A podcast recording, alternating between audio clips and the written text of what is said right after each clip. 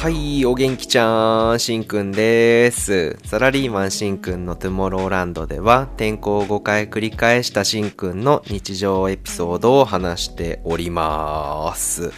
今日はね、ちょっとね、お便りを読みたいと思います。えー、ラジオネーム、サラシンネーム、サラリーマンようちゃんです。えー、お元気ちゃんです。いつもしんくんのラジオをこそこそ拝聴しております。サラリーマンようちゃんと申します。春から部署が異動になり、うまくやっていけるかとても不安です。しんくんは環境が変わって大変だったことはありますか？お便りありがとうございます。絶対後輩。削りに来てんの？本 当あのね、このお便りに関してはいじりが2個あります。まず一番最初の、お元気ちゃんです。ね。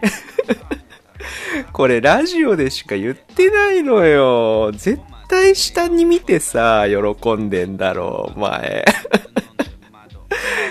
で、もう一つが、あの、名前ね。サラリーマン、ようちゃんと申します。これサラリーマンしんくんのさ、いじって転がしてんのよ。もう。あー、恥ずかしい、もう。くっそが。もうこれからエピソードトークやりづらいのよ、もう。この前だから言ったじゃん。お前、ラジオ聞いてんだろって言ったらさ、いやいや、自分、サラシンファミリーなんて全然知らないですよ。込むなよ。もう、気づかないで、そっかーとかつまんない返ししちゃったし。あー、もう。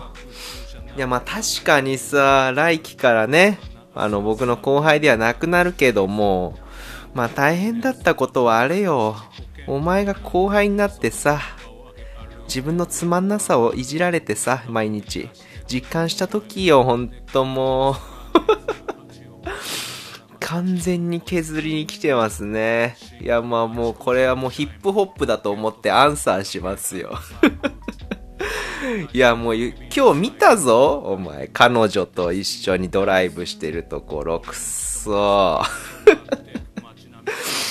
なんとかして、はぁ、返したいのに、結局2年ぐらい一緒に働いたのかな？ど、そんぐらいだっけ？一回も、こいつより面白いこと言えなかったと思うな。